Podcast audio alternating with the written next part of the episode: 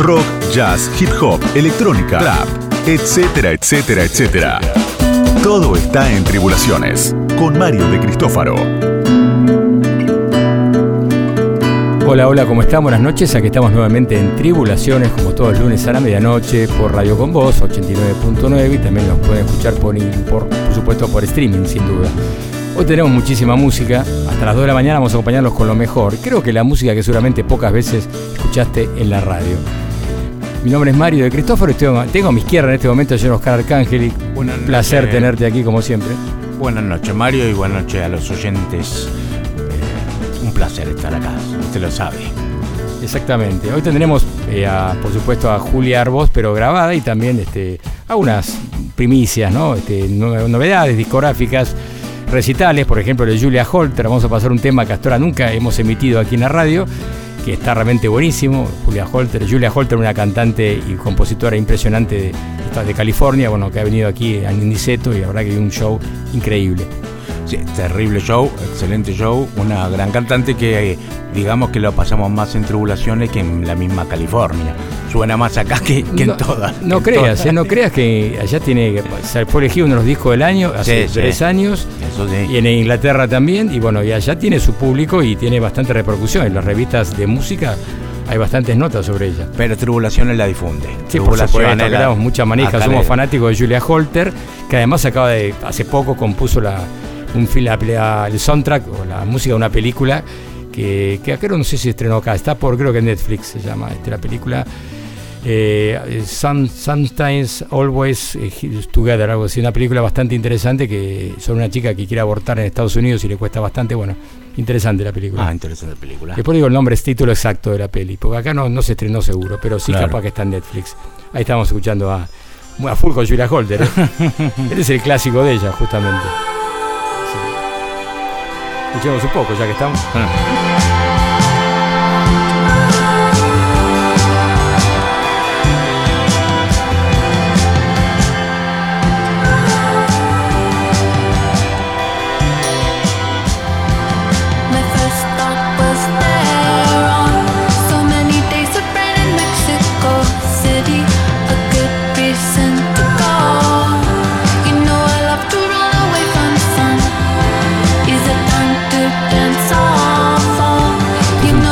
Clásico llamado Feel Creo que fue el tema más que tiene más reproducciones, uno que tiene más reproducciones en, Spotify y también su video. Es de su álbum que me iba a presentar acá a Argentina. Se llama Have You in My Wilderness. Un discazo, realmente recomendable. Vamos a escuchar un tema, pero de otro álbum, de Loud City Zone, en un ratito nada más. Pero bueno, estábamos hablando que tenemos un concurso una vez más un nuevo concurso. Cerramos uno y abrimos un nuevo concurso. Exactamente, tenemos ya un ganador, hicimos un sorteo, así que vamos a dar el nombre que para que, se gane un libro, por supuesto, de Malpaso Editora, ¿eh? como siempre. Una editorial que tiene libros de música excelentes, y muy, bien impresos. ¿eh?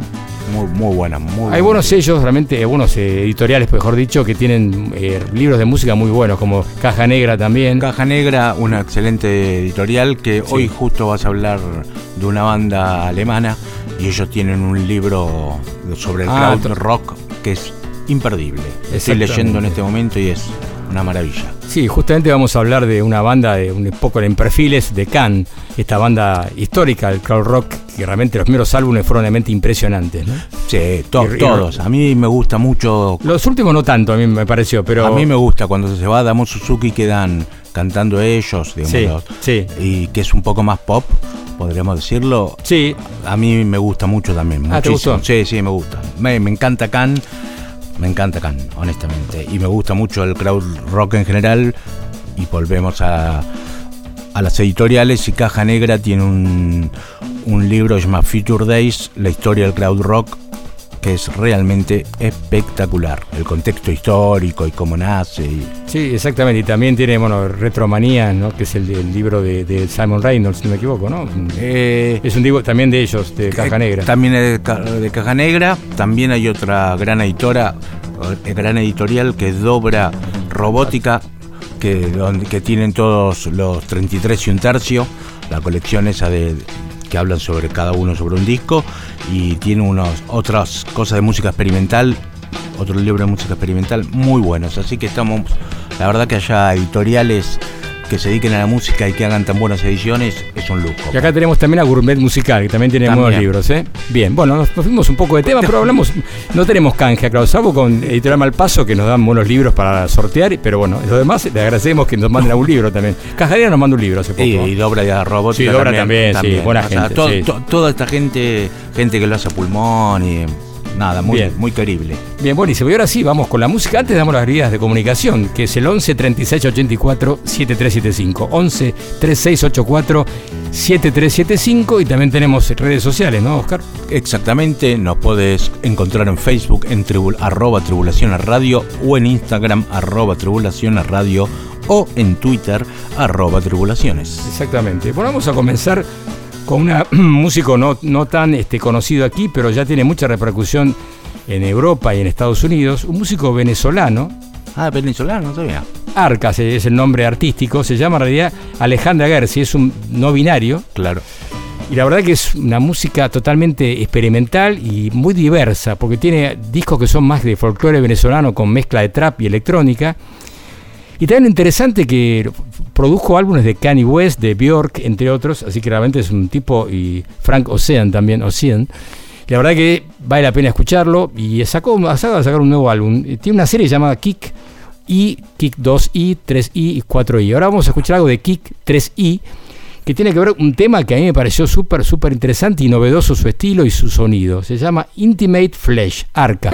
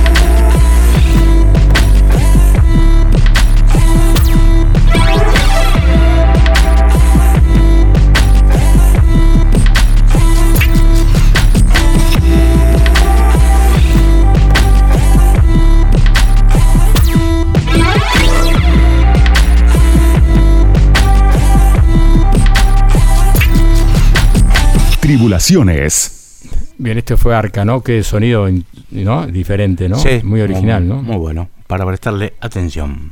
Sí, inclusive tiene algunas influencias por ahí. Hay un tema de este, de este álbum que es el último. eh, sí, repito, se llama Kick 3i, una i pegadita al lado de la otra, ¿no? Es así el nombre del álbum. Tiene ya cuatro de esta, de esta saga. Y tiene bastante que ver con Sigur Ross por ahí en su momento. Claro, ¿no? Tiene, Tiene- algunas cositas. Pero bueno, Björk está entusiasmada, estuvo en varios álbumes de ella trabajando. Así que la verdad que vale la pena que lo tengan en cuenta, Arca. Y ahora sí tenemos que ir ya con el concurso viejo, el que termina. Vamos a ver ganador y escuchamos un poquito.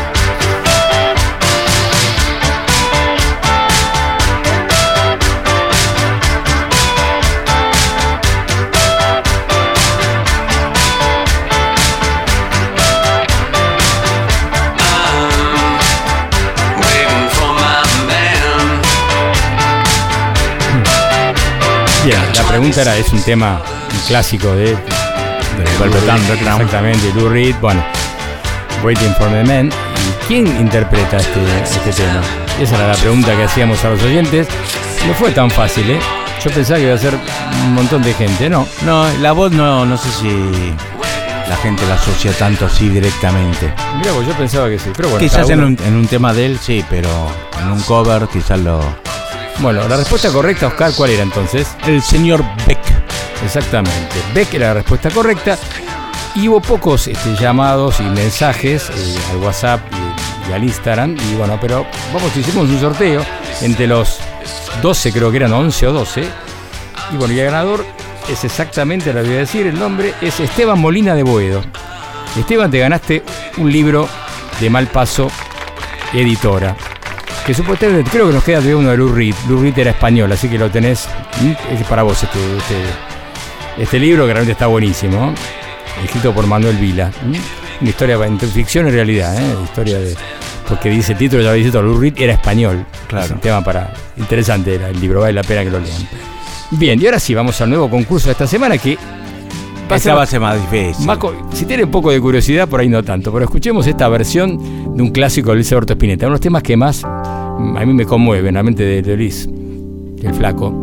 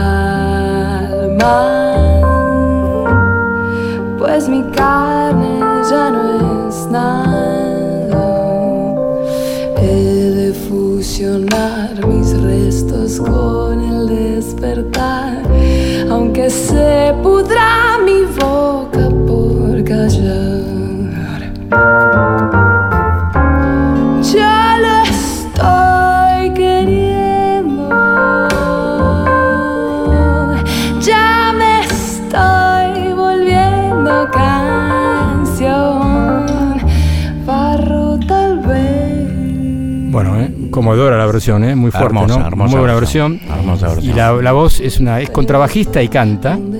Podemos hacer una ayudita y hay un piano, es un dúo. Un dúo argentino. No vamos a dar más ayuda. De una provincia, Ah, de no. una provincia, no es de acá, no es de bueno, no son de Buenos Aires, ¿eh? La verdad que tuvo una repercusión tremenda esta versión. Como dato, vamos a una ayuda para que. Bueno, el tema es de Barro tal vez, ya lo saben. Y una versión que realmente la escuché y realmente me conmovió. Digo, "Est- estos, estos chicos, qué bien que suenan. Bueno, han estado en otros lugares más, ya vamos a contar después la semana que viene.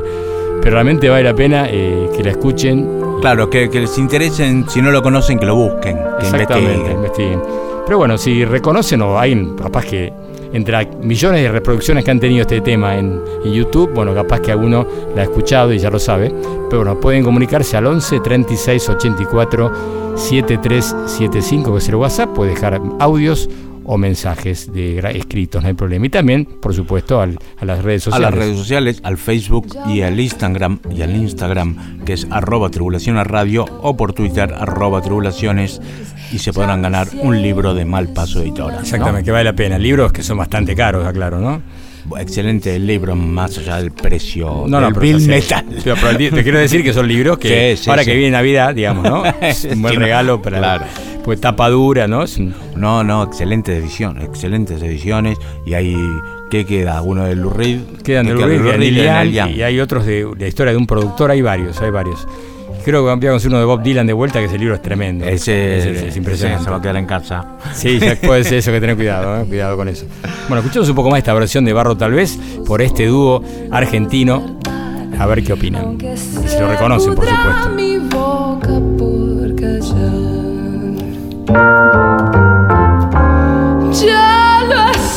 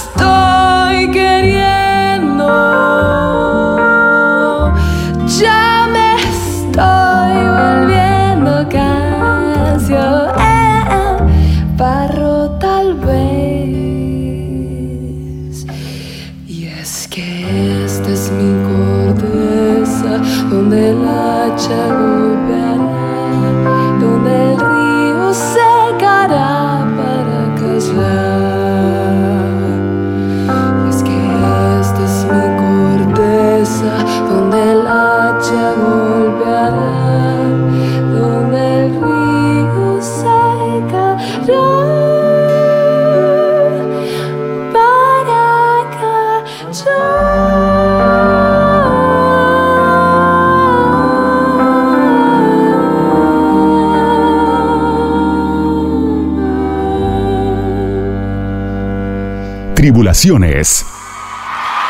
Grabaciones inéditas, cosas que pasaron, recuerdos de viajes, conciertos del corazón. Tribulaciones Live, por Mario de Cristófaro. Y tanto que hablamos de Julia Holter, vamos a pasar exactamente un tema de ese concierto realmente increíble que dieron el 7 de octubre de 2016 en Niceto, presentado con la banda que toca habitualmente, o que tocaba en ese momento habitualmente, ahora tiene agregó una trompeta también. Steven Goff en contrabajo, que ya tocó acá con Sibo Mato, estuvo en, Ah, también. Claro, era el viajista de Sibo Mato, Cory Fogel en batería y coros, Dina Maccabi en violín y coros y por supuesto Julia Holter, Julia Holter perdón, en voz y teclados. Vamos a escuchar un tema que se llama Horns Surrounding Me. eh, trompetas eh, suenan alrededor mío, digamos, era algo así. Esto fue un álbum que quizás fue el que catapultó a Julia Holter a los grandes nombres de la música internacional, inclusive en Estados Unidos e Inglaterra, y las tapas de las revistas, los charts salieron varias veces eh, hablando de este álbum. Claro. Te digo más, el Pitchfork le dieron nueve puntos, que Pitchfork de nueve es casi todo Sí, imposible. El álbum se llama Loud City Song del año 2013 y escuchamos el tema, reitero, Horns Surrounding Me, Julia Holter en el Niceto. This one's from a record called Loud City Song. It's called Horns Surrounding Me.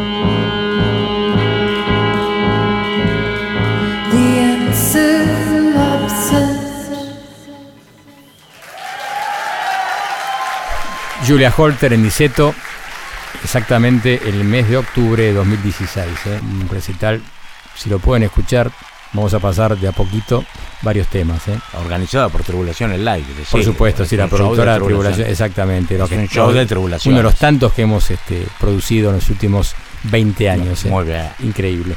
Julia Horter, entonces repetimos el tema, se llama Horns Surrounding Me, pertenece al álbum Loud City Song. Si lo quieren escuchar, el álbum vale la pena realmente. ¿eh? Un artista que no se pueden perder.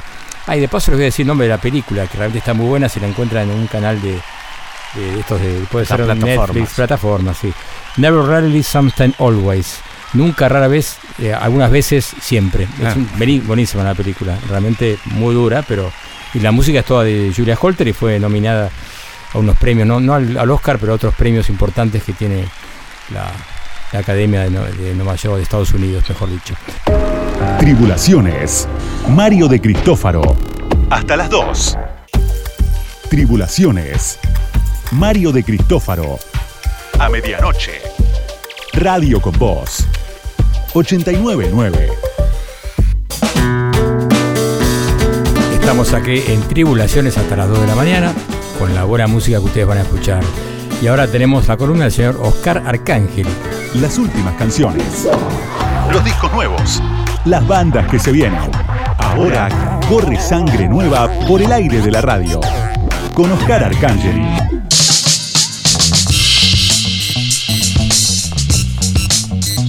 Bueno, acá en la columna de novedades y bandas nuevas, eh, vamos a escuchar un quinteto de pop psicodélico eh, radicado en Londres, los Vanishing Twin. Es una banda eh, fundada en el 2015. eh, está comandada, dirigida por Katy Lucas, que es una señorita cantante, guitarrista, multiinstrumentista. Y también es miembro de otra banda que se llama Fanfarlo, por si quieren buscarlo. La banda, como dije, es una banda de pop psicodélico. Cuando le preguntan a ellos mismos cuáles son sus influencias, la- una de sus pre- principales influencias es justamente Can, el grupo alemán que Ah, vamos mirá, a pasar hoy. creer. Todo tiene que ver con todo, tiene que ver con ¿no? todo. Otra de sus grandes influencias es el señor San Ra, un señor que acá hemos pasado, un señor de Saturno que, que hemos pasado mucho en tribulaciones. Y ¿Sería un saturnino un Un saturnino? no sé. Saturnino, un Saturnino. Saturnino no, no Cardoso, que es otro jugador. Eh, pero tiene influencias y por supuesto tiene mucho de Stereolab, del space rock, o sea, es una mezcla de pop psicodélico, crowd rock y, y jazz, y tiene mucho de jazz. Muy interesante lo que estás Es contando. muy interesante. Sí. La banda, eh, hay gente de distintos países, por más que se sucede sea en Londres, y también fue cambiando de formaciones. En este disco tienen tres discos. El primero se llama Choose Your Own Adventure, el segundo The Age of Immunology y el tercero, que es el que vamos a escuchar y que salió este año, Oki Geku. En este disco, entre otras cosas, participa Letitia Sadiar de Stereolab en guitarra.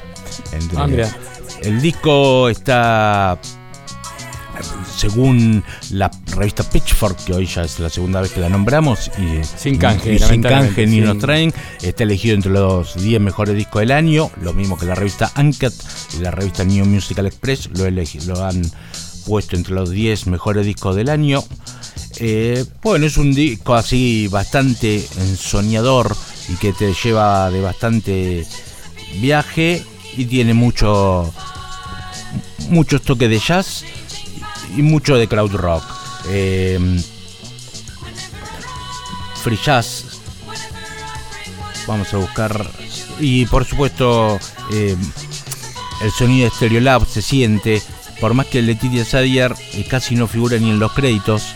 Es algo que, que salió después. No Está sé si es un pro- está como oculta, no sé si es un problema de, de compañías Puede discográficas. ser, sí, sí, de derechos o todo eso. sí, puede cosas, eh, se, se siente ese retrofuturismo que tiene Stereolab y la estética del grupo en general también utiliza esa estética medio entre eh, retrofuturista, esas cosas de distópicas un poco tiene. Así que un disco Oki del quinteto Vanishing Twin, lo recomiendo para escuchar y vamos a escuchar el tema que abre el álbum, Big Moonlight.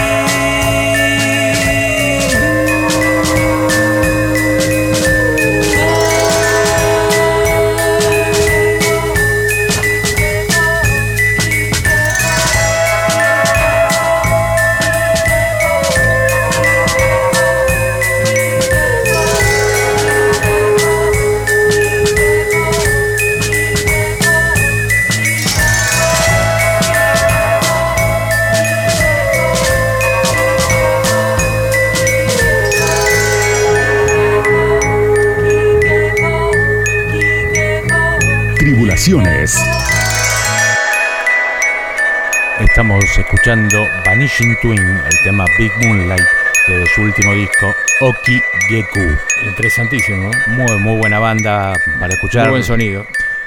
Con muchas similitudes a Stereolab, sí. ¿no? Y, mucho de crowd rock también, así que realmente una banda muy, muy, muy buena para escuchar. ¿eh? El disco me encantó de, del primer tema al último, podríamos decir. Otra recomendación de tribulaciones, tenemos varias. Otra recomendación todo lo que pasan acá lo pueden escuchar y que les va a gustar todo. Yo la semana que viene voy, a traer, uh. voy a traer algo para hacerme autobombo, para porque el año pasado, en uno de los primeros programas, traje eh, la banda Squid Sí, para jugar perfecto. y sí. tenían un solo tema grabado. Y usted me dijo, ¿es una apuesta suya? Es una apuesta mía. A ver. Hoy está elegido entre los mejores discos del año, en todas las revistas. Espectacular, muy bien. Así que aposté desde, un, desde que tenían un tema. Manden un mensaje a esta gente, avísele. mándele un mensaje, Acá- un que acá en la Argentina le estamos haciendo En la la red social. Bueno, claro. esto fue un auto chivo para que presten atención. Pasatema la semana que viene entonces esta banda, Squid. Eh, la semana algo, que viene tenemos, tendríamos que hacer eh, los discos del año. No No, sé te si- no, pero ya falta un poquito, pará, faltan 12. Ya podemos empezar, Ya podemos empezar. empezar. Ahí está, eso sí. Disco del año. Eso, acá, acá Mariano, este productor. a, a- a prueba. Sí, sí. Así que vamos a preparar el disco del año, nacionales y extranjeros. ¿Te parece las dos? Nacional y extranjero. Me gusta la idea acá, Mariano, está bien. Ah, Se acepta, no sé, el productor tiene que dar lo que hay, si no, no. Sí. No se puede. Bueno, sí, sí, me interesa, claro. Siempre es lindo elegir los discos del año. Y hablando de disco del año, lo segundo que vamos a escuchar en esta columna y en esta noche es otro de los discos que está en las revistas así más eh, conocidas de la música, las especializadas. Es un, el segundo álbum de un artista de vanguardia. su verdadero nombre es Taja Chick, pero se la conoce como Lee Rain. L apóstrofe Rain, así como elegante, pero. Pero Ojo, puede ser plagio acá, cuidado. Derecho de autor. Apóstrofe Rain es una artista de Brooklyn, una podríamos decir que es una cantante de soul, pero tiene muchísimo de experimentación. Tiene dos discos nada más. Este es el primero que graba para, el, un el sello que se llama Mexican Soundist. Y es una mezcla entre pop y, música electrónica con mucho de soul. Eh, realmente lo- los temas, lo que tiene bueno es que entre, entre tema y, y- y- O sea, el disco hay que escucharlo del primer tema hacia el último. Porque todo está mezclado y enganchado. Y Ah, entre No hay medio. pausas, digamos. claro, y tienen que ver, digamos. Entre medio hay interludios bastante. Digamos, un hilo conductor. un digamos. hilo conductor. Exactamente.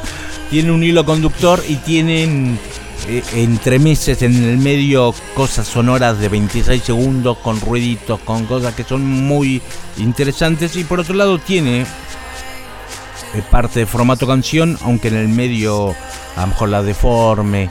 Un disco de, de música de soul, de Rhythm and Blues, podríamos decir, mezclado con electrónica y bastante y con bastante experimentación. Así que realmente está bueno para, para los amantes del soul que escuchen otra cosa, digamos que no sea siempre el, el sonido tan clásico, ¿no? Que, que tiene el soul, por más que ahora haya mucha música rhythm and blues moderna, ¿no? Sí. Algo nuevo que decir, digamos, algo nuevo, ¿no? Para cambiar un poco la historia, ¿no? Está. Claro, sin, o sea, haciendo un género clásico, podríamos decir, y que muy de moda, muy en auge, como es el rhythm and blues, el R&B, como decía nuestro querido compañero Seba, Chávez. Sí, exactamente. Eh, pero con un enfoque distinto. El artista, lo repito, se llama Lee Rain, digamos, podemos decirlo así, y el álbum se llama Fatiga, Fatigue. Así que bueno, escuchemos, lo que vamos a escuchar es uno de sus cortes llamado Sucked It. Down, son, tell me what you wanna do.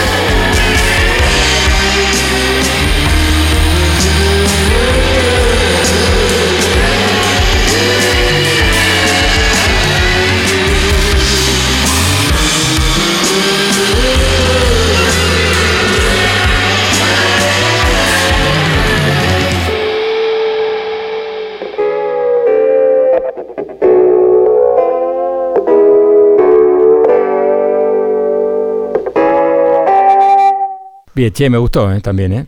Interesante. Una buena selección, Oscar. Clear Rain, para ir escuchando un poco los discos que sonaron en el año, ¿no? Para muchos. Bien, y la semana que viene entonces vamos a intentar empezar a, a pasar los discos del año, ¿no? Exactamente. Y acá hay un mensaje de uno, de uno de nuestros oyentes a- en Instagram, que te lo voy a leer. Dice Marcelo Fabián Gallo, dice, hola Mario, ¿cómo estás? ¿Ponés la lista de temas luego? Zarpado el programa como siempre. Saludos, gracias Marcelo. Eh, ¿Puede- Sí, Mucha gente pide que pongamos la lista de temas. Eh, sí, porque a veces no escuchan justo el nombre del, del grupo o lo escuchan o- tarde, entonces... o nuestra pronunciación no es la Quizás no mejor. es la mejor o no. Y- igual es difícil, porque en inglés a veces hay palabras que son Claro. parecidas, entonces es complicado al, al- al oído, ¿no? Así que tienen razón y a pedido del público le iremos colocando Yo diría que la podemos redes. poner al final en las redes, en, por lo menos en la. Ahí está, mira. A la gente aplaude. Charlie está- coincide. ya lo había pedido Charlie también, había ¿no? López Victorelli, nuestro operador técnico, está justamente de acuerdo. Así que bien, vamos a seguir con eso. Vamos a hacerlo, vamos a hacerlo. Bueno, y ahora sí vamos con el concurso nuevamente. Nuevamente, Escuchamos vamos. a ver la versión esta de Barro Tal vez. Una increíble y diferente versión. Algo yaceada, digamos, entre folclore y yaceada, ¿no? Claro. Digamos que Luis hizo este, el flaco Espineta hizo este tema a los 14 años, lo, lo- Ah, compuso, a los Ah, mira, 14 a los años. 14 años. ah, Bueno. Es increíble. Sí. Sí, sí. Hay una versión muy linda con Mercedes Sosa también, ¿no? Muy, muy Sí. linda. Muy linda. Hay muchísimas versiones de, de este tema, Sí. ¿no? Pero Esta me conmovió realmente este dúo argentino.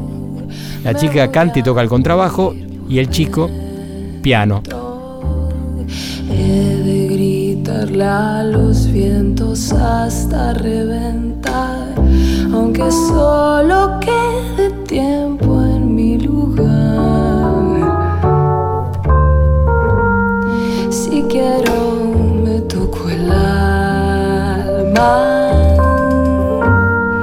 pues mi carne ya no es nada. No son figuras tan reconocidas acá en Argentina, pero les aclaro que este dúo está pegando muy fuerte. Hace giras en Europa, grabaron un disco hace muy poco en Decca Records para más ayuda. Y tiene un, recital en, en el NPR, ¿no? que es la, la Radio Nacional de Estados Unidos, un video que está buenísimo. En vista on home, ¿no? Como se están grabado en, en su provincia, en un teatro muy lindo de la provincia. Punto. Una provincia, si quieren, cuyana, basta, no digo más nada. vitivinícola. También, también exactamente. Bien, a ver si reconocen o identifican, piensen un poco, si no busquen, ya les di varias ayudas para que puedan buscarlo. Y bueno, tienen que comunicarse al 11 36 84 7375. Reitero, WhatsApp 11 36 84 7375 y también pueden contestar, responder a través de las redes sociales. que son en Facebook y en Instagram, arroba tribulaciones radio y en Twitter, arroba tribulaciones. Excelente, qué voz esta Qué voz de locutor. qué- Espectacular, ¿eh? Solo para las redes. Para, Después- para las redes, para- sí, sí. Bien, escuchamos un poquito más esta versión de Barro, tal vez, que a mí realmente cuando lo escuché otro día casi me pongo a llorar, eh, lo digo así, humildemente.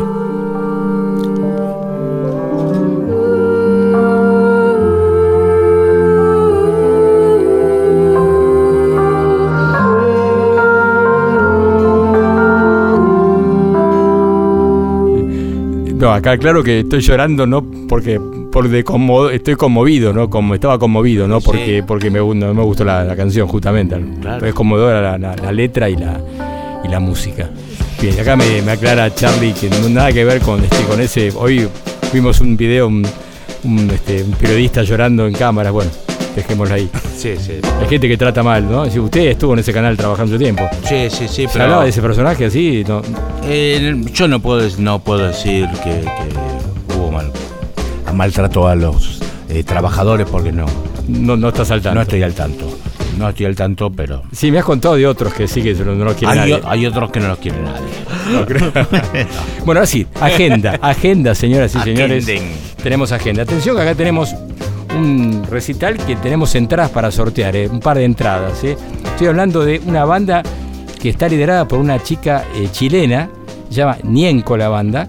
Es una banda conformada en pandemia, con base en Buenos Aires, integrada por Sara Pozos, que es esta chica justamente chilena que toca el teclado y canta muy bien, de una voz muy particular. Digamos entre pop, electrónica, bastante avant también lo que hacen, es muy Ah, interesante. Interesante. Y está conformada por, aparte, eh, eh, fue- perdón, decimos que fue conformada, eh, fue formada musicalmente en Chile. Y los hermanos productores, un trío, Caetano y Sky Parnes. ¿eh? Son la- está formada así la banda y a veces también interviene un DJ o una DJ. Yo la escuché hace poco y me gustó mucho lo que hacen. Así que la verdad, recomiendo este recital que va a ser en el William Morris Arts and Craft, ahí en Loyola 773, junto a Depat y DJ Pablo Ski. Así que atención, ¿eh? tenemos dos entradas para sortear. Comuníquense al 11 36 84 7375. Un lugar es muy lindo, vale la pena, un lugar muy íntimo, muy cálido. Así que pueden escuchar a, a Ñenco, esta banda que va a dar que hablar, me parece, en un tiempito. ¿eh? Bueno, estaremos ahí. Bien, y también tenemos mañana de inauguración, esto para invitados nada más, pero se inaugura un lugar que realmente hacía falta que vuelva, que es Bebop, Sí, un lugar de, de un club de jazz y de rock, porque ahí tocó Dani Ronaldo. de Ronaldo. Hemos ido a ver. Así que bueno, y ahí esperamos este año hacer, el año que viene hacer algunas cosas ahí también, ¿eh? con algunos músicos de acá y de afuera. Con, con este dúo que canta Borro tal vez, quizás. Por ahí también, ¿eh? ¿Por qué no? ¿Por qué no? Así que Bebop se inaugura, este, queda, creo que ya, ya tocó, perdón, tocó Scott Henderson, una preinauguración, acá me aclara acá Mariano Volpini, que quería ir, pero ya pasó lamentablemente, no hubiéramos sido invitados seguramente. Scott Henderson, que en una época hasta vino Claro. acá, que tenía una banda llamada Tribal Tech, una banda, Ah, sí, claro. una banda así de fusión. Tipo toca muy bien la viola, la verdad que tocó con músicos argentinos. Esto fue hace una semana más o menos. Y mañana se inaugura oficialmente y hay un montón de bandas ya programadas para este lugar. Que ahora después les digo la dirección. Acá Uriarte 1600. Acá en Palermo Sojo sería, ¿no? Así que bastante cerca de acá de la radio. Claro. Y tenemos algo más de, de show. Bueno, se suspendió Juana Molina, un dato Se- primicia que acaban de pasarnos Mariano. Sí, se suspendió el recital del ND Ateneo que estaba programado para este viernes 10 y sábado 11. Eh, ¿Lo puedo confirmar que se suspendió porque tiene coronavirus Juana? Lo dijo ella, así que lo podemos decir nosotros. Una lástima, le mandamos un gran saludo a Juana, un gran abrazo, que se recupere, que la pase lo mejor posible. Mira vos, y también tengo algo más, esto es una muestra que me recomendaron que vale la pena ver, se llama Aviso de Incendio, una muestra de arte que conecta el 2001 con el 2021, sobre todo lo que generó la rebelión popular el 19 y 20 de diciembre. Se, eh, presentarán documentales, cortometrajes, artes plásticas y obras interactivas, y se puede tomar algo en el bar también. Esto va a ser del lunes 6 hasta el miércoles 8 inclusive en Asta Trilce, en Masa 177, 177. Así que vale la pena ir, que está muy bueno. Hoy, hoy se inauguró. Vos, no, no. Sí, yo, documentales, hay de todo un poco. ¿eh? yo puedo ir a tirar piedras a los policías. No sé si, capaz el- que es algo interactivo, claro, exactamente, ¿por qué no? Ahí, ahí, sí, sí, vale la- no está mal, ¿eh? No está mal, no está mal no la idea, está mal. no está mal, ¿eh? Eh, yo tengo también una invitación para la gente. El viernes, este viernes 10 del 12, el viernes 17, está del Forus, que es un ensamble performático de música de vanguardia, eh, experimentación sonora realmente muy interesante. Los conocí hace muy poco y realmente lo que vi es muy bueno a los que les gusta la música experimental, eh, altamente experimental, juego con sonidos y, en este caso hay una interacción con lo visual. Me- es este viernes en el Teatro El Extranjero, en la calle Valentín Gómez al 3300, con dirección de Fernando Lau, que es el organizador y el director de este eh, colectivo de vanguardia sonora. Eh, justo viendo en la gacetilla que me mandaron los chicos, veo que el fotógrafo es nada más que el nada más y nada menos que el señor Diego Olmos, que fue nuestro Diego camarógrafo durante muchos años. Un grande, Diego, un abrazo grande, Diego, si nos estás escuchando. Así que Bien. Yo este viernes voy a ir a verlo porque realmente me interesó mucho la particular estética visual y sonora y así que lo recomiendo, ¿eh? aunque no lo vi todavía, pero desde ya lo Debe recomiendo. estar bueno, sin duda. Seguimos con la agenda. Martes 7, sin mañana, Divino International Music Festival en Telonios Club. A las 19.30 y a las 22 participan Guillerme Perret, Jean-Marie Ekey, aparentemente, eh, Lina Kraus, Maril, Maril Abras, Hernán Jacinto, tremendo, Flavio Romero y Pablo González.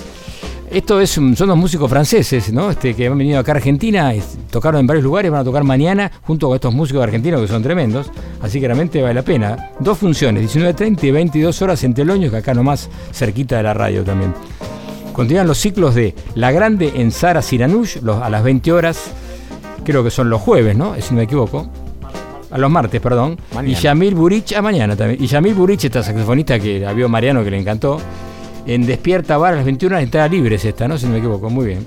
Miércoles 8 tenemos Caro Coven Cuarteto en Virasoro, 19.30 y 21.30. ¿Querés seguir vos, Oscar? Así.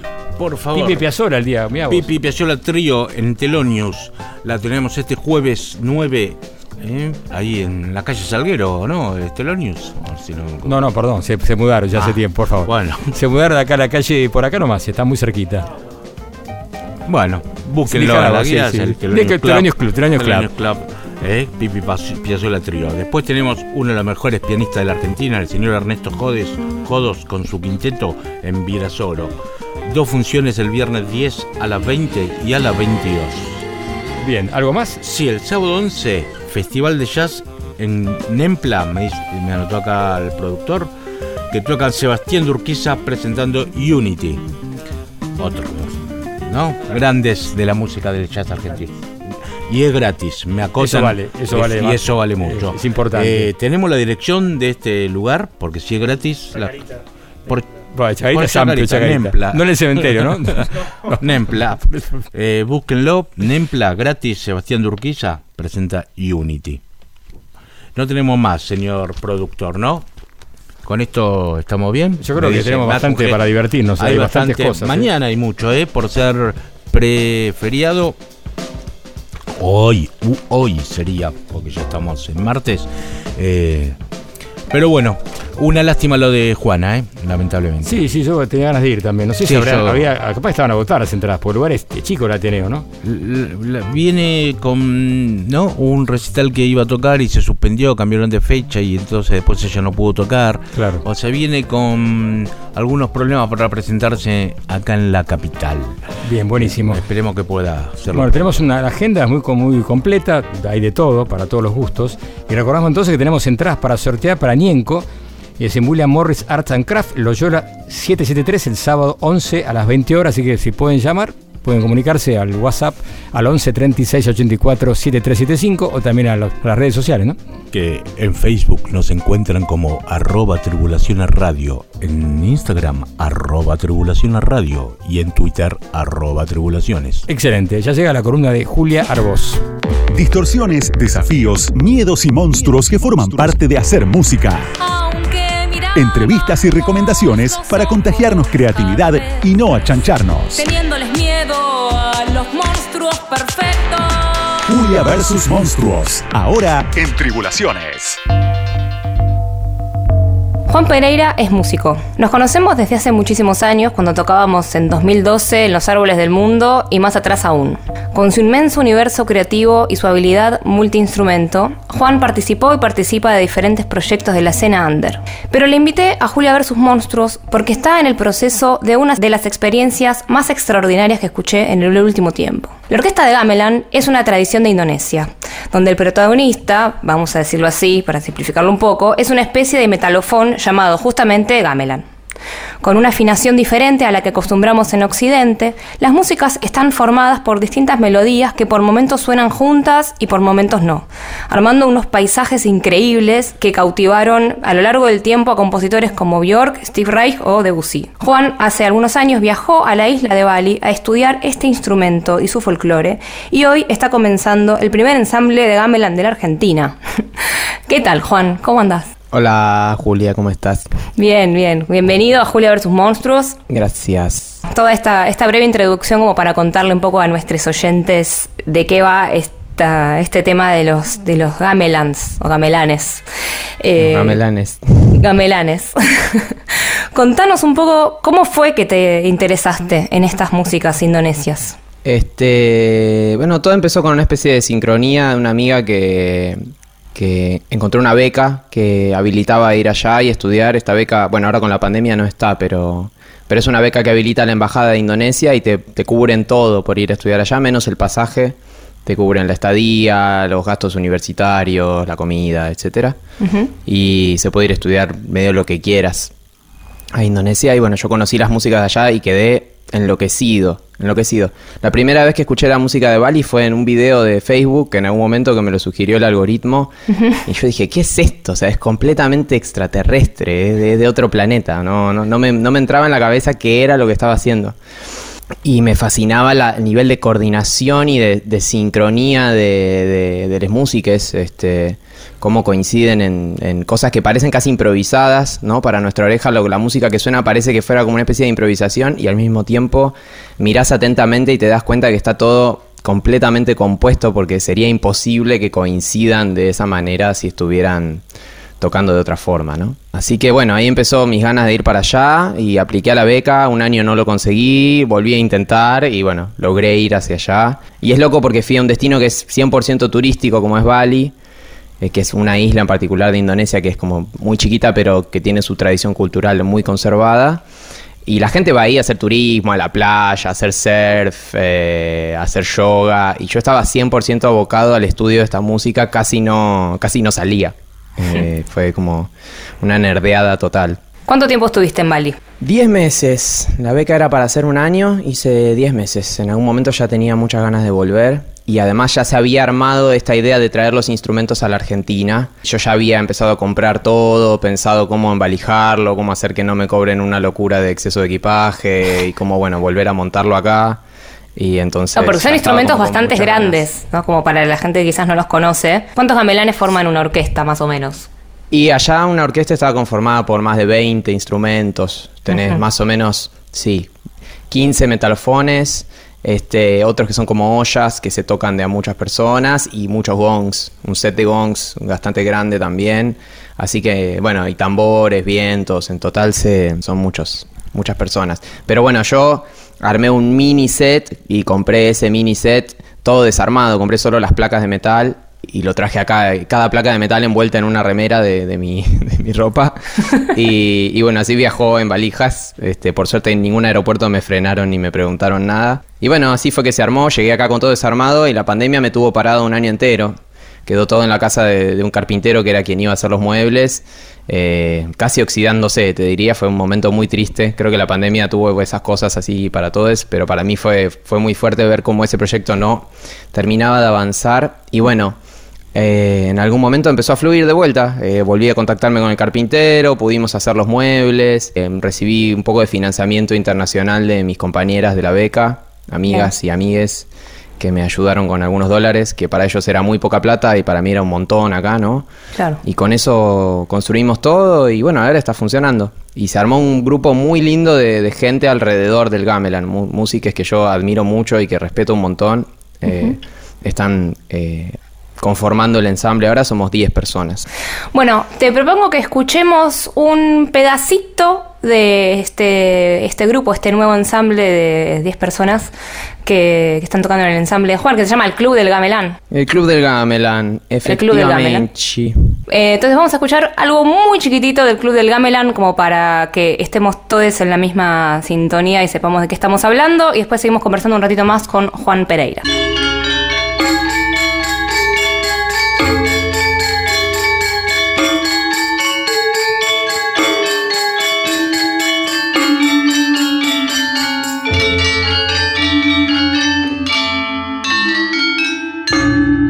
Eso fue una muestra de lo que sucede en el Club del Gamelan, este proyecto de Juan Pereira que viene traído de la isla de Bali, casi sin intermediarios.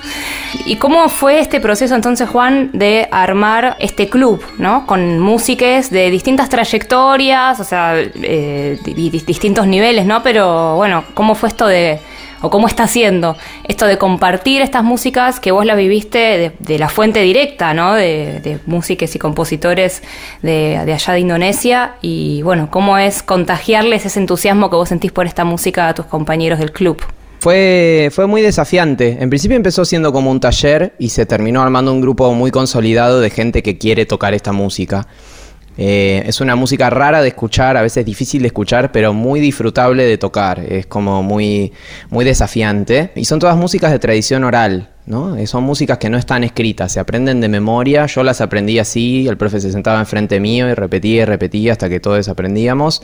Y del mismo modo yo transmito eso al, al grupo. Algunas notaciones usamos, pero muy poco, lo cual requiere muchísimo ensayo y muchísima conexión entre el grupo. Y bueno, por suerte es toda gente que, que tiene mucha trayectoria en la música. Está Natalia Spinner, está Ignacio Cruz, Eva, Koa, alguna gente que estuvo conmigo en Indonesia también, un chico que se llama Guaira Inti, que compone unas cosas muy interesantes. Y más gente, no, no- si me pongo a nombrar no termino más, pero la cosa es que son gente que, que tiene mucha escucha, mucha oreja, mucho entrenamiento en tocar con otros y eso se nota al momento de hacer las músicas porque rápidamente le, le agarraron la mano, digamos, ¿no? Como quien, quien se mete en algo, como quien no se toca jazz y se pone en el lenguaje del jazz y entra en ese código y después ya, aunque no conozca un aunque no conozca un estándar, se lo dan y rápidamente le casa la onda. Me parece que esto es algo parecido, ¿no? Estuvimos un tiempo en el que fue todo muy lento y muy como remar en dulce de leche y desde que ya entendieron algo del lenguaje y del código,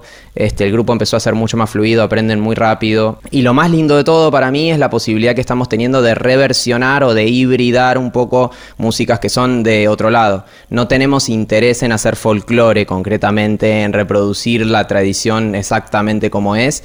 Entonces, bueno, las músicas que yo les traigo al grupo las, las versionamos, eh, no, no las cambiamos demasiado, pero sí nos damos el lujo de decir, bueno, acá, acá nos achicamos, acá crecemos, acá nos aceleramos y esas cosas las consensuamos juntos. Es, a mí no me gusta pensarme como director, como sí, como que estoy gestionando e impulsando esto, pero es un ensamble lo más horizontal posible. En el sentido de la hibridación, para mí lo más lindo fue también eso, cómo reconstruir los instrumentos que trajimos de allá.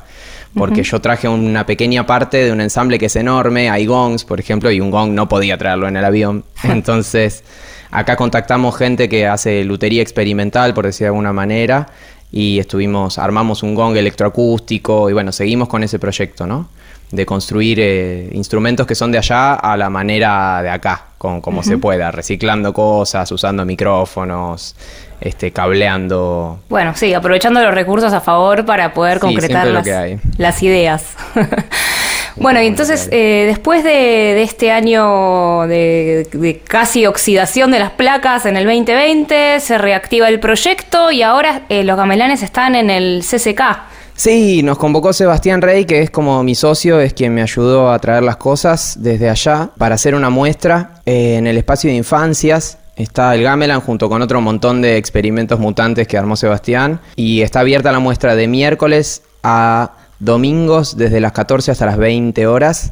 Se pueden acercar. Si bien el espacio es para infancias, yo creo que cualquiera que venga puede sacar su niñe interno y jugar ahí con, con los Gamelan. Y estamos haciendo, bueno, estamos ensayando ahí también, así que los ensayos son un poco abiertos, aunque todavía no se corrió mucho la bola. Y la verdad que es un espacio único, es una oportunidad única para nosotros estar en el, en el CCK y es una maravilla. Vamos a estar ahí hasta todo diciembre y todo enero. Bien, bueno, invitades entonces al CCK a, a escuchar un poco y poder tener la experiencia de tocar estos instrumentos que realmente son un viaje. Eh, bueno, y otra cosa que va a pasar entonces este diciembre es que van a tocar con Morita Vargas, quien fue invitada a Julia vs. Monstruos hace unas semanas, las, co- las coincidencias de la vida. Eh, ¿Qué nos puedes contar de, de esta fecha? Que es este sábado, 11. Este mismo sábado 11 tocamos con Morita, Teatro del Perro, a las 21 horas. Este, estamos muy entusiasmados. Es la última fecha del año formalmente. Quizás después haya alguna otra cosa dando vueltas, pero en principio es la última que vamos a hacer. El laburo de Morita a nosotros nos gusta un montón. Este, escuchamos sus músicas, eh, nos llegó por varios lados. Bueno, de hecho Cruz, que es una de las personas que toca con nosotros, produjo algunos de los discos de Morita. Así que mm, nos pareció muy buena idea compartir fecha con ella y lo algo que venimos haciendo es bueno, justamente en estas ganas de salir de cierta cosa de folclore o de música étnica, siempre con quien sea que tocamos compartir un momento de improvisación colectiva. Este, las dos fechas anteriores que tuvimos, que fueron en Planta Inclán, compartimos con Jorge Crowe, que hace una especie de electrónica también bastante do it yourself. Y con él compartimos eh, una situación siempre al cierre que está buenísimo. Con Morita es la misma idea, ella va a tocar su set, nosotros tocamos nuestro set y al cierre compartir un momento de creación conjunta. Así que bueno, muy, muy entusiasmadas con eso. Hermoso. Entonces este sábado 11 toca el Club del Gamelan y Morita Vargas en el Teatro del Perro. Busquen el Club del Gamelan en Instagram, eh, googleen, así averiguan todo el tema de las entradas. Saben que como estamos con los aforos limitados, seguramente hay muy pocas localidades, así que a Quedan muy poquitas. y no perderse esta gran oportunidad. Bueno, Juan, nos estamos quedando sin tiempo y me gustaría entonces despedirte eh, escuchando una canción que un poco tiene que ver con, est- con esto último que hablábamos, ¿no? De estas búsquedas híbridas que incorporan a los gamelanes, quizás con una óptica un poquito más occidental, que hace que nuestros oídos tan cerrados por nuestra cultura eh, puedan ser un poquito más permeable a otro tipo de sonoridades. Proponemos entonces escuchar One Day de Bjork, que es una versión hermosísima de ese Unplugged, que no sé cuántos años tiene ya. Hermoso, hermoso, hermosa, hermosa música. Este, el gamelan que suena ahí es un gamelan de otra isla que Java. Es un poco más opaco el sonido, pero es muy, muy hermoso. Y de ese gamelan hay unos instrumentos en la embajada de acá de Indonesia que también se puede visitar. También a- eso iba a decir, esto me parece un detalle importante. El nuestro es el primer ensamble de gamelan balinés, que es como el más punk. Pero acá en Argentina también hay una banda que hace gamelan javanés, que es un poco más tranquilo, más relajado, y se llama Sang Bagaskara. Hacen una música muy linda, han estado tocando en el CSK también, y por ser nuestros únicos colegas en el país y en la región de música de Indonesia, me parece importante pasarles el chivo también de eso. Muy bien, buenísimo. Bueno, gracias. Y bueno, Juan, entonces nos veremos el sábado en el Teatro del Perro. Gracias por participar. Muchas gracias, Juli.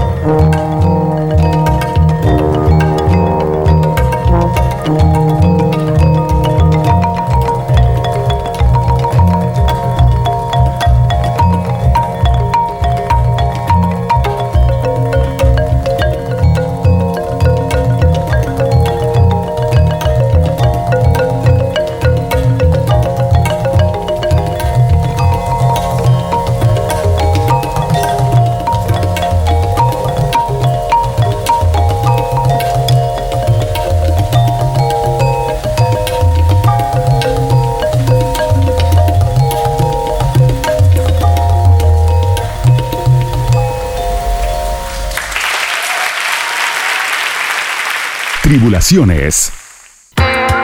Perfiles, perfiles, profile, profiling, profil, profil. Sí, sí. Ahora en Tribulaciones. Bien, y como anunciamos oportunamente al comienzo del programa y luego hablamos también de esta banda, vamos a hablar un ratito de la historia y escuchar música de Can, esta banda alemana, eh, germana, como le gusta decir un amigo mío, no alemán, germán, bueno, está bien, germana, que se formó en el año 1968 y que bueno, y tuvo importancia hasta el 79, que ahí se separaron, luego se grabaron discos, pero bueno, una banda llamada El Fenómeno, se hablaba de rock progresivo, pero ellos decían kraut rock, que es un sonido diferente. Kraut, ¿qué significa? ¿Saben lo que significa? Kraut, Salchicha. Salchicha, exactamente, por eso, tiene que ver con, con eso, por eso Carlos, pero tiene mucho que ver con la psicodelia, el rock progresivo, eh, la experimentación de la vanguardia, y bueno, Sí, a ellos no les gustaba mucho que se lo llame crowd rock. no, no, por eso. Eh, eso Era- fue un dicho de los ingleses más que. Y eso no le gustaba porque era medio como despectivo.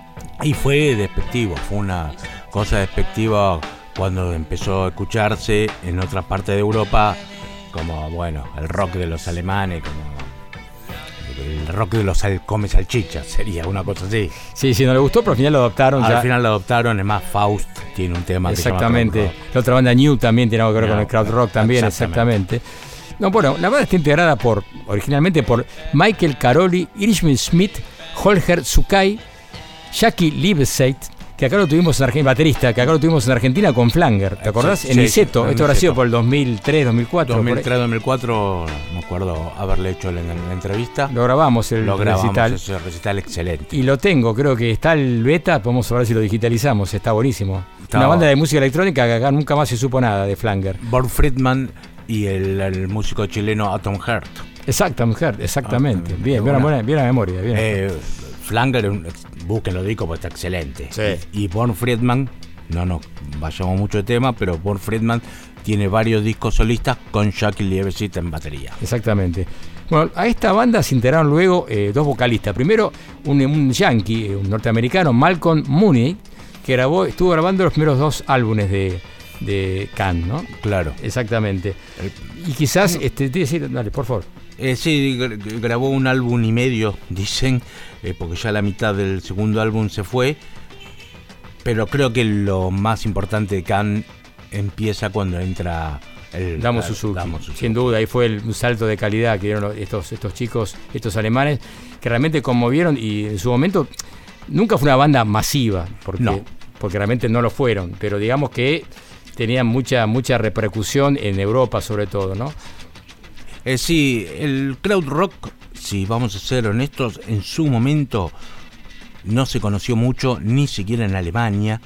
Lo que tiene que fue inspirador de muchísimos otros géneros, como la música electrónica, digamos. El, Sí. eh, Kraftwerk es una banda que originalmente nace con el crowd rock y después se va transformando y, y es uno de los pioneros de la música electrónica, Tangerine Dream. Tangerine Dream, justamente te iba a decir. sí. eh, Klaus Fue paralela a eso, claro. Cla- son bandas que digamos que dieron abrieron paso a un montón de otras cosas Y hubo géneros mucho más populares, quizás el rock progresivo, con Pink Floyd y eso y todo eso, pero que no se lo reivindica tanto actualmente como se reivindica el crowd rock. Siempre se vuelve al crowd rock. Claro. El, el post-punk volvió al, al crowd rock, la música electrónica nace de ahí, es como... eh, o sea, no, no tuvo tanto éxito en su momento, pero influyó mucho más al, Sí. al futuro. Bueno, y más, más cercano a, a nuestro tiempo fueron eh, influencia de Radiohead, de Fall inclusive Claro. también, ¿no? Eh, y Jesus and Mary Chains, dice que ellos dicen que justamente la banda de Jesus dicen justamente eso, que fueron una influencia fuerte fue Khan. Bueno, eh, la trilogía de Bowie en Berlín, Héroes, Low y Lodger. Claro. Los tres discos que fueron a grabar con Brian Eno a Berlín porque Brian Eno había enloquecido con el crowd rock y se lo llevó a Bowie y le dijo, vení que tenemos que, que hacer esta música. Y Exacto. tienen mucho esos tres discos, por lo menos Low y Héroes tienen mucho de crowd rock, ya Lodger no tanto. Exactamente. Bueno, el álbum debut fue Monster Movie, que justamente acá aparece el, el cantante, ¿no? Este Malcolm Mooney. Y luego graban un segundo álbum que supuestamente era para, para eh, soundtrack, se llama justamente, música de películas, y era para música de, de, de- de- de directores que le habían pedido música a ellos, para que hagan, musicalicen sus películas. Y por eso este, tiene que ver con eso. Y lo interesante del- de- también de Khan, que tiene estilos diversos y contrapuestos, porque vamos a escuchar un tema de soundtrack justamente, escúchenlo, nada que ver supuestamente con lo que hablamos antes, tiene algo de jazz también. Escuchemos esta versión que acá justamente la está cantando Malcolm Mooney, llamado She Brings the Rain. Yes, I care if she brings me spring, but don't care about nothing. She brings the rain. Oh, yeah, she brings the rain. In the dawn of the silvery day, clouds seem melt away. She brings the rain. Oh yeah, she brings the rain. She brings the rain, it feels like spring. Magic mushrooms out of dreams. She brings the rain. Oh yeah, she brings the rain. Cement of yellow, gray disappears flying on the raven's wing. She brings the rain. Oh, yeah, she brings the rain. Yes, I care. She brings me spring, but don't care about nothing. She brings the rain. Oh, yeah, she brings the rain. She brings the rain, it feels like spring. Magic mushrooms out of things. She brings the rain, it feels like spring. She brings the rain, it feels like spring. She brings the rain, it feels like spring. She brings the rain.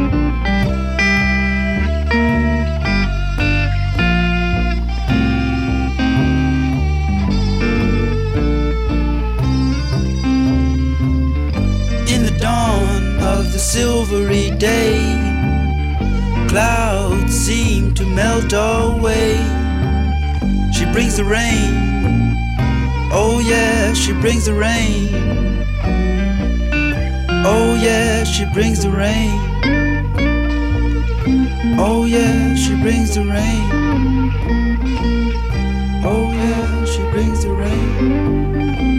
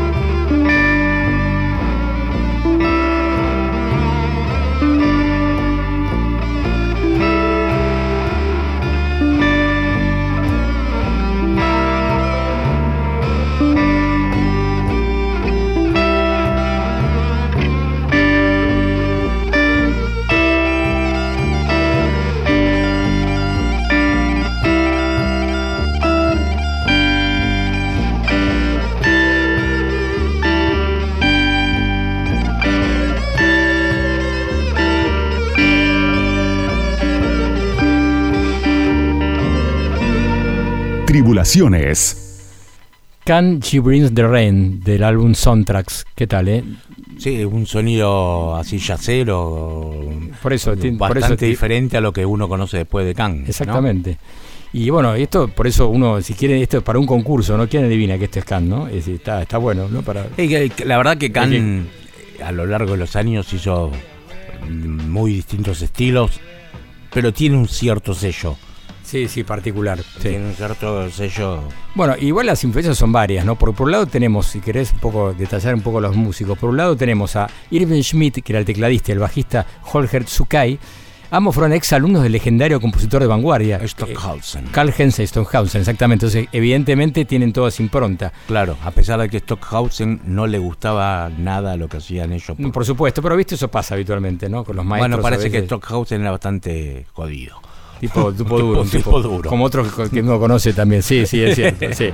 Y después, mira, venían, ellos venían de la música electrónica o música concreta. Y después tenemos a, a Jackie Lipset, el baterista, venía del free jazz. Claro. Y el guitarrista Michael Caroli venía más que todo el rock. Claro. Entonces ahí estaba esa confusión de, de estilos y bueno, dieron como resultado esta, esta banda, ¿no? Sí. Y después a- acercaron a, a Malcolm Mooney, que es el, el- el cantante, el vocalista, que también le dio una impronta diferente, ¿no? Primero era música instrumental al- comienzo. Claro.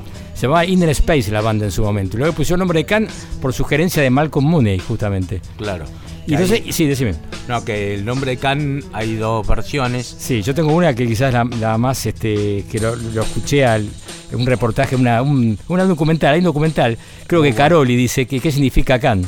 Vos tenés, eh, yo sé, por un lado, Verdaderamente, se, o sea, lo que significa, significa lata. bueno, sí, en inglés es lata, por Es supuesto. lata, pero ellos en su momento se decía que se llamaba Communist Anarchist Nihilist. Exactamente, comunistas, anarquistas y nihilistas.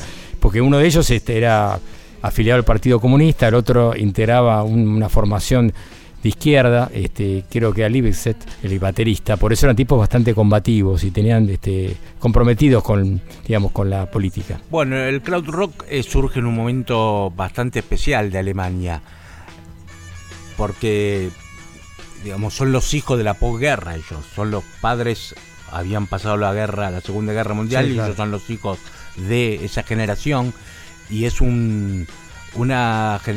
Sus padres niegan todo, o sea, lo que pasa en Alemania es que en, en ese momento, en- a, a fines de los 60, es como que nadie se quiere acordar que hubo una Segunda Guerra No se hacen cargo de lo que no pasó. se hacen cargo de lo que pasó y sienten como una culpa hasta estos chicos de, de Can que en su momento eran jóvenes y que no nada Sí, tenían tenían 20 que ver, años por ahí, sí. nada habían tenido con- que ver con el nazismo, sin embargo sienten una culpa. Y también por otro lado está lo que se conoce como el Plan Marshall y la invasión americana, la invasión cultural, Cultural. americana. Exacto. Entonces el crowd rock tampoco quería eh, parecerse a la cultura americana. Entonces por eso tiene un sonido bastante diferente al rock eh, inglés y americano. Exacto, sí, influencias varias, también influencias de Albert Ayler, el famoso este músico de free jazz. Por eso, tiene influencias de, de todo tipo, digamos, ¿no? Pero podemos decir que es una música, por eso se conjunciona todo en circa rock, la conjunción de, la, de todo, la- Claro. de todos los estilos, ¿no? Que, que a pesar que ellos no les gustaba, es la palabra que los identifica. Sí, el sí, de- estilo que los identifica, sin duda, Claro. claramente. Bueno, lo concreto es que también tiene que ver una cosa que quería decir, cuando nombraste un poco lo de la, la posguerra. La- cuando ellos eh, se juntan en el año 68, un año de mucha virulencia a nivel estudiantil y de la juventud, estaba el mayo francés, hubo varios problemas también en Estados Unidos, bueno, es todo un momento de, de, digamos, de, de revolucionario en un sentido, y eso se nota también estaba la guerra de Vietnam, entonces bueno, todo eso también tiene una influencia en la música, y también la música de, lo, de Cannes. Bueno, lo concreto es que después se va el, el cantante, eh, este afroamericano, Malcolm Mooney, y aparece nada más y nada menos que Damo Suzuki, un músico japonés, un personaje muy especial que cantaba en las calles eh, en su momento, era un músico callejero, y aparece y hacen un álbum, quizás fue el emblemático de, de Khan, llamado Tago Mago. Exacto. ¿Les parece? Escuchamos el tema completo que está de cortina, Paper House, para que vean un poco el estilo de Khan en esa época cuando aparece Damo Suzuki.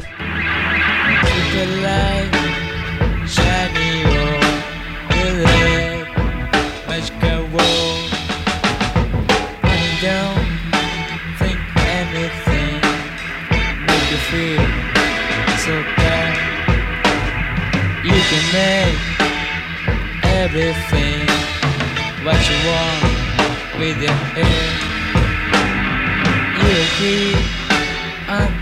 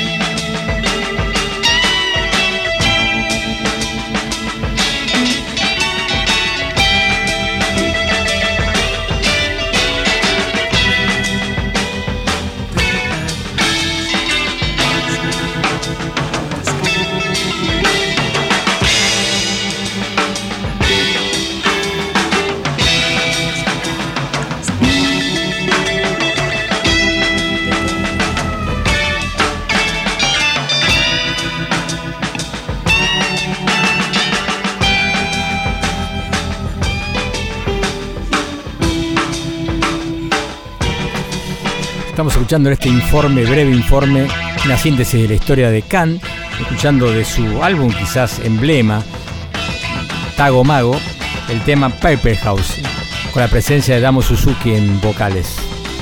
Uno, uno de los grandes discos.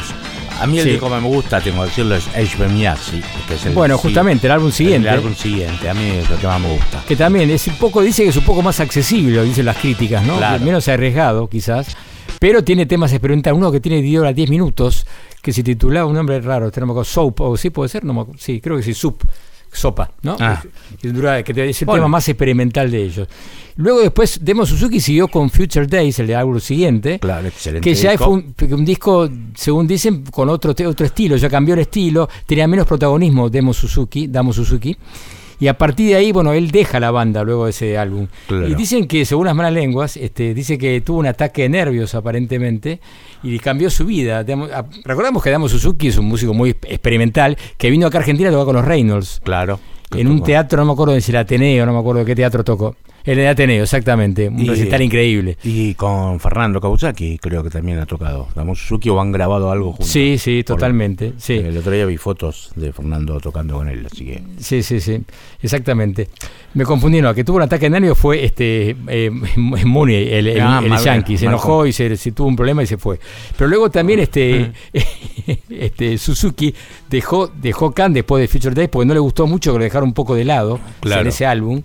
Y eh, se retiró, se casó con su novia, ese, cosa comentario al margen, pero lo digo, y se convirtió en testigo de Jehová. Ah, Y se retiró de la música durante varios años. Luego retornó, bueno, haciendo cosas todavía más experimentales y acá vino a Argentina a presentar justamente parte de su material, ¿no? Que es improvisación libre prácticamente Claro. lo que hace. Usa su voz como un instrumento más, ¿no? No son canciones lo que hace habitualmente. Bueno, Demo Suzuki. Bueno, luego la banda siguió, este, siguió su camino hasta el 79, que ahí se separan. Pero previo a eso entraron dos integrantes de, de la banda eh, de, de Traffic, claro. y bastante sorprendente, ¿no? Porque dice, estos tipos, ¿cómo puede ser que tiene que ver Traffic con la banda histórica de Steve Winwood y Ron Wood, ¿no? La banda histórica inglesa. Bueno, y entró Rebop, Kabu Bash y Roscoe He al, al- al grupo. Y ahí cambiaron su estilo. Mucha gente estaba desconforme. Un periodista conocido que que se fue muy lejos, eh, nos decía que esa parte no le gustaba porque era, mm, había ritmos latinos más bailables, aunque también fuera ambient, que fue un poco lo que creadores del ambient dicen algunos, claro, ¿no? también, también entre eh, otras cosas, el crowd rock es uno de los inicios del ambient, sobre todo con bandas como Cluster. Exacto. Cluster. Eh, ah, yo tengo que decir que a mí me gustan los discos que a la gente no le gusta de Can. Es un tipo polémico, ¿te gusta la polémica? no, eh, es verdad que son bastante más pop. Es otra onda, es otro, otro estilo. Empiezan a ser ¿no? más pop, él tiene el tema I Want More, que es como un Sí, hit. dice que es el tema más escuchado justamente que Claro. vos nombrás. Claro, es, es Con como un- respecto a los anteriores, que bueno, obviamente. Es un tema más accesible, un tema FM, podríamos decir, un tema más radial que canta Michael Caroli. Digamos, ya empiezan a cantar los músicos al irse Damo Suzuki, empiezan a cantar ellos. Eh, y entra un, un rasta, me parece, en algún momento de la banda, yo lo vi, tocan y, y se vuelven un poco más cercano al dub. bueno, es Eh, uno de los, creo que es uno de los que integra antes de Traffic, que se Ah. vuelve rasta, creo que es así, ¿eh? Sí, sí. Eh, pero a mí me gusta, ¿eh? Yo realmente lo valoro. Creo que siempre hubo una unión. Más allá de que sean discos más accesibles, siempre hubo algo que lo mantuvo, que es la repetición, que es eh, el uso de nuevas tecnologías. Siempre hubo algo que mantuvo, digamos, la, la piedra fundamental, el sonido fundamental del crowd rock, digamos, por más que sus discos se hayan vuelto más accesibles. Sí, es cierto, pero bueno, lo concreto es que ellos eh, siguieron editando, hay una caja famosa, Los Tapes, una caja que tienen todos los mejores álbumes de ellos y algunos, este, algunos temas que no, no fueron este, grabados en su momento, editados en su momento. Y hace poco empezaron a salir eh, grabaciones en vivo. Hubo un live en Stu- en Stuttgart, vivo en Stuttgart en el año 75. Y ahora vamos a escuchar, para terminar este pequeño informe de, de Can, Live in Brighton, 1975, en vivo en Brighton, en 1975. Escuchamos un tema que son todos temas que tienen el mismo nombre, nada más que cambia la parte final del título de, de los temas. Se llama Brighton 65 Sway, o si no, Brighton 75 Sway. Escuchémoslo, Can. Esto sí, bien experimental, se van a dar cuenta.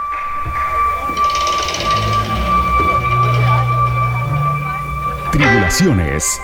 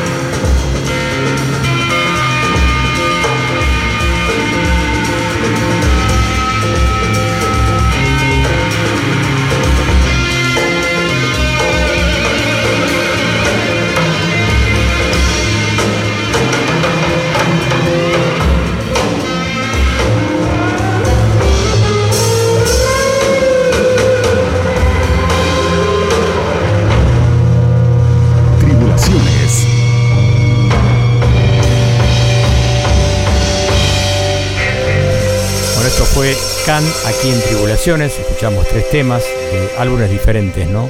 De Tago Mago, de Soundtracks y este Live in Brighton 1975. El tema que escuchamos se llama Brighton 75 Sway. Tremendo, ¿no? Tremendo, esto es lo último que salió. Ah, que salió- este, este álbum salió hace unos días nada más. Unos días son unas eh, discos en vivo que, fue- que encontraron los, las cintas analógicas Exactamente. y se editaron estos discos en vivo. Estos eh, es unas zapadas experimentales, mm, lo de Brighton, ¿no? Son todos temas Sí, y experimentales. El no hay Stuttgart también, el anterior es ca- muy parecido. Bueno, y acá se ve el ambiente, ¿no? Hay psicodelia, hay un poco de todo, ¿no? Zumbidos minimalistas, ¿no? Un poco de todo. para esta hora de la noche, ¿Qué solo en tribulaciones. ¿eh? Solamente aquí pueden escuchar a Can tres temas, ¿no? Es el lujo que nos damos gracias a Guillo García, ¿eh? Grande. Hay acá aplausos. Acá de- aplausos. que hay, hay emotivo, el momento muy emotivo. Bueno, se nos va el programa, se nos Se nos el va. programa, ¿no? Increíble, ¿no?